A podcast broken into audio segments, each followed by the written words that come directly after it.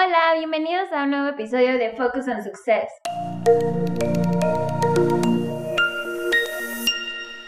Somos Marcia Mora y Marlene Rosas. Y hoy nos acompaña Juan Carlos de la Cruz desde Netson, Colombia. Hola, ¿cómo están? Hola Marcia, hola Marlene. ¿Cómo van ustedes? Por acá todo muy bien. Muy bien, muchas gracias.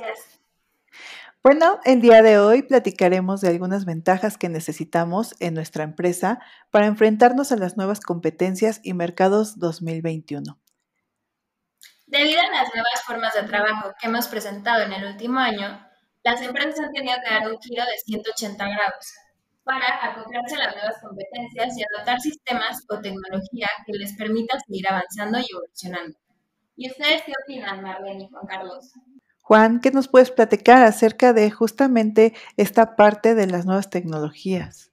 Yo creo que en estos momentos hay ciertas eh, ventajas que podemos aprovechar con esta nueva forma de trabajar. Por ejemplo, una de ellas eh, es la competencia globalizada, ese cambio en paradigma en la competencia debido a que ya no importa el lugar donde eh, la empresa se localice, todo se ha vuelto mucho más global y la digitalización de las empresas pues ha aumentado que la competencia independientemente del lugar donde ellas se, donde ellas se encuentren.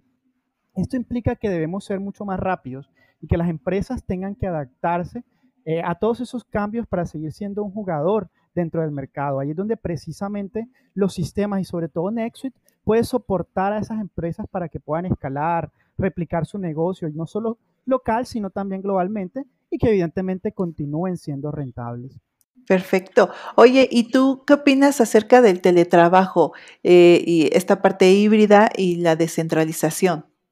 En cuanto al teletrabajo, creo que existen algunos retos que las empresas actualmente tienen que superar.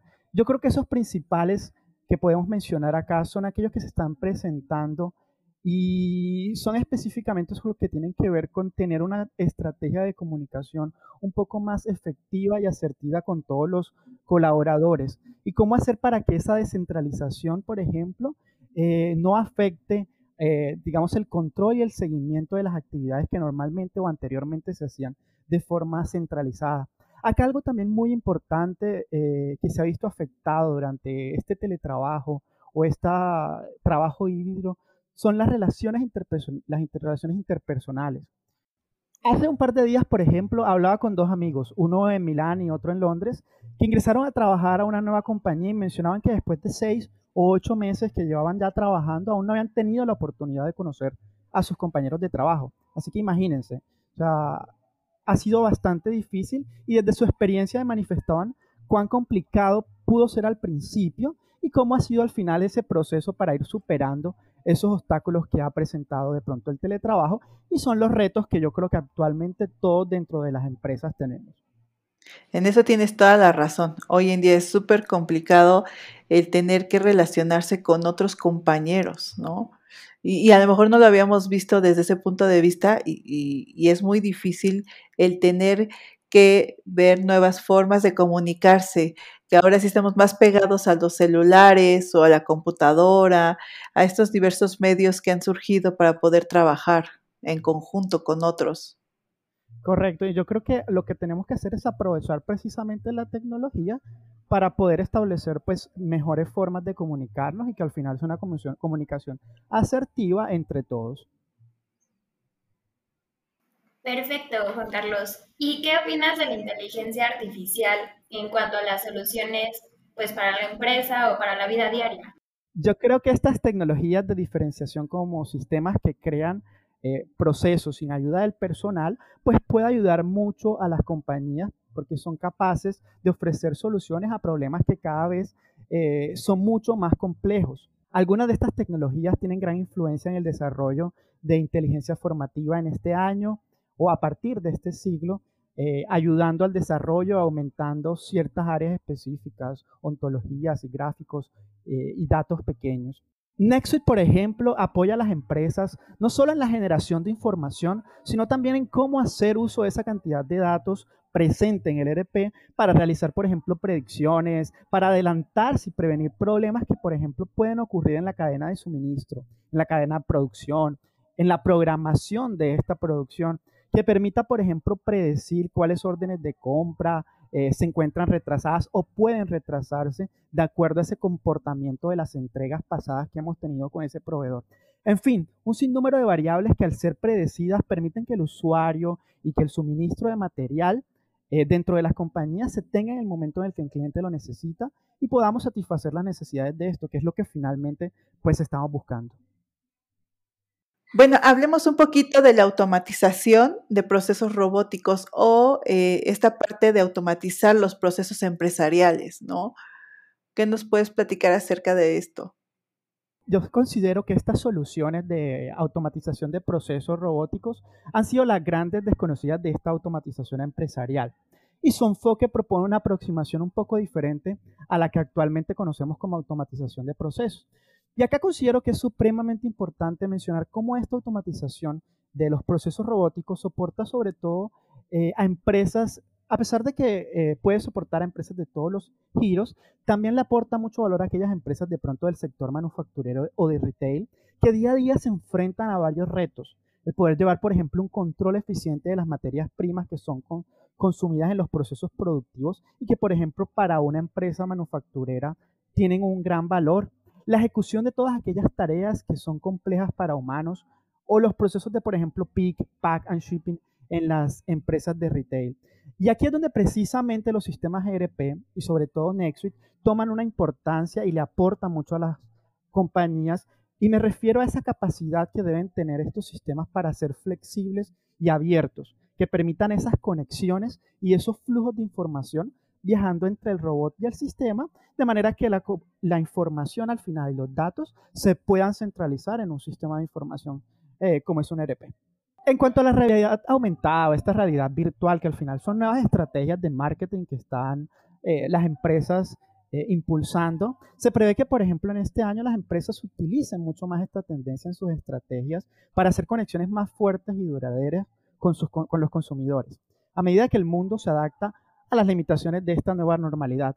Al final lo que queremos con estas estrategias pues es llegar a nuestros clientes y entregarles o comunicarles un mensaje, enseñarles un producto, mostrarles un servicio. El hecho de que ahora el cliente esté haciendo prácticamente pues todo el proceso de compra desde un laptop o un dispositivo móvil implica que las empresas desarrollen nuevas formas de acercarse a ellos y nuevas formas que también sean eficientes, que nos permitan llegar rápidamente al cliente y que capte nuestro mensaje. Precisamente aquí es donde esos conceptos como realidad aumentada o virtual cogen fuerza, ya que permiten un acercamiento bastante fuerte con ese consumidor en todos estos procesos de venta.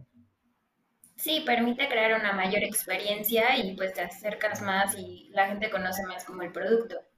Correcto, además que al final lo que va a vivir eh, o lo que viven eh, el consumidor o el cliente, pues al final es una experiencia. Es desde que entiende, eh, pasando por todo, el, proceso ese de preventa, probar, entender. Entonces todo esto se convierte en una experiencia que al final con estas nuevas herramientas o con estas nuevas funcionalidades que podemos tener, aprovechando toda la tecnología, pues van a ser un poco más eficientes incluso más cortos esos procesos de venta y que sean también eh, asertivos, que al final lleguemos al cliente para que él precisamente adquiera ese servicio o ese producto. Entonces con la parte omnicanal, eh, NetSuite cuenta con esto, ¿verdad?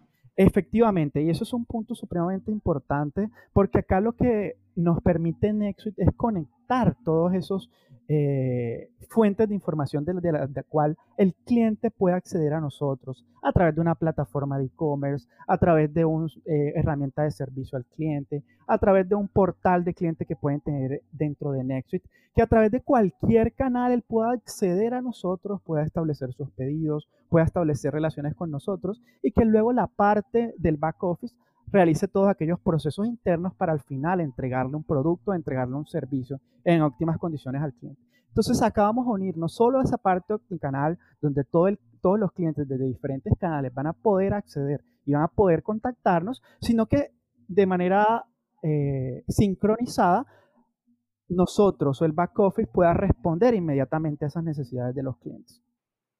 Eso es súper importante. Digo, más como bien dicen hoy en día eh, con esta parte del teletrabajo o del home office, eh, tengamos esa interacción y esa eh, unión de todos esos canales y con un mismo sistema. Correcto. Que todo esté en un mismo sistema centralizado, unificado, que es lo que buscamos, donde tengamos toda nuestra información. Me parece perfecto. Y aparte, bueno, me imagino que te da una visibilidad para la competencia, tomar decisiones.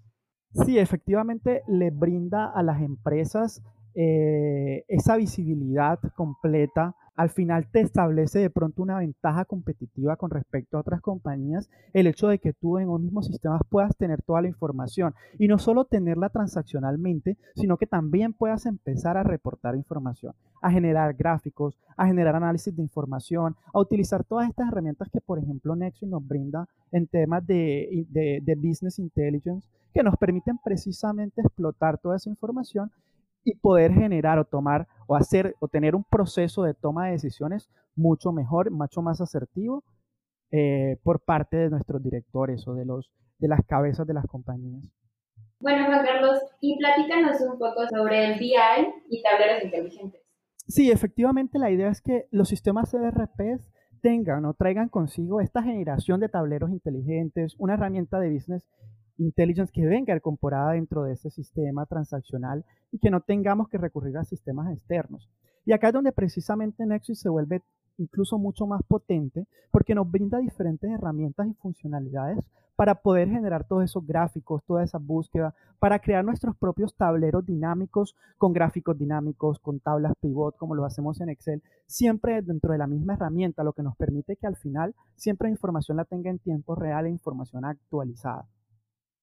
Sí, son diferentes mecanismos, diferentes funcionalidades que nos ayuda eh, NextSuite para poder generar estas eh, herramientas o todas estas eh, reportería de inteligencia de negocio.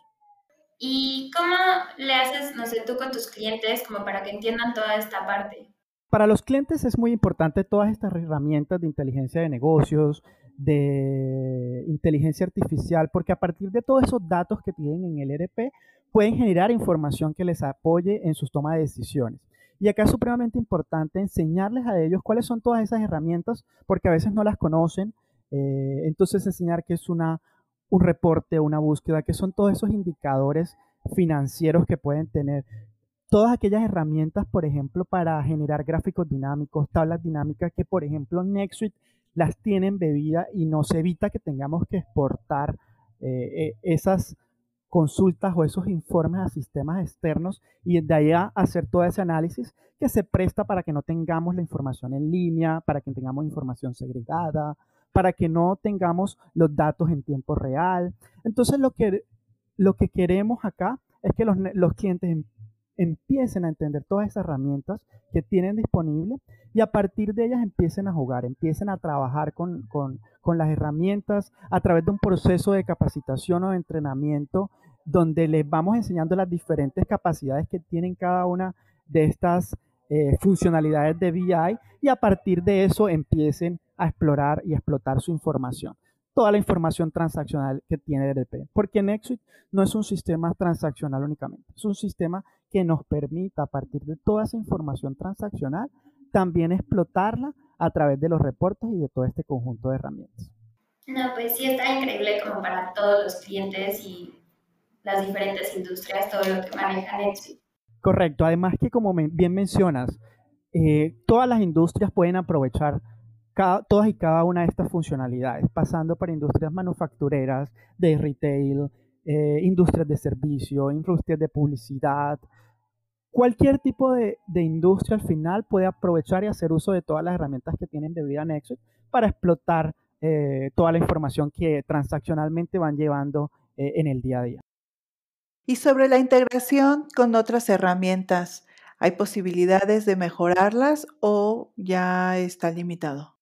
No, Nexus es una aplicación bastante abierta, que digamos, el hecho de haber nacido en la nube desde que inició hace más de 22 años, le ha dado esa capacidad de estar preparado, de estar siempre evolucionando. Y eso es lo que le permite y lo que le da es esa versatilidad y esa flexibilidad para que los mismos usuarios o los mismos administradores del sistema dentro de las compañías puedan crear sus propios servicios, sus propias conexiones.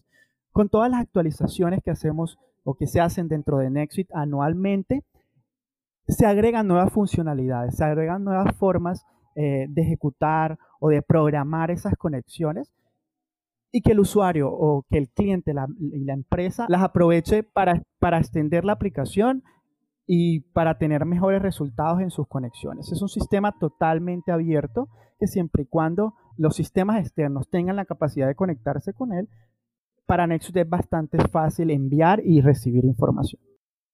Bueno, esto ha sido todo por hoy. Muchas gracias Juan Carlos por acompañarnos. Yo espero que puedas acompañarnos más adelante para otras charlas y compartirnos un poco más de todos tus conocimientos eh, justamente en esta parte de la tecnología. Muchas gracias, Marcia y Marlene. Yo encantado de haber participado y haber estado acá con ustedes en este episodio. Pues muchas gracias por escucharnos. Nos vemos en el siguiente episodio. Gracias, Marcia. Gracias a ti, Marlene. Y a ti, Juan, por todo el apoyo. Eh, no olviden seguir nuestras redes sociales y súbanse a la nube con NetSoft.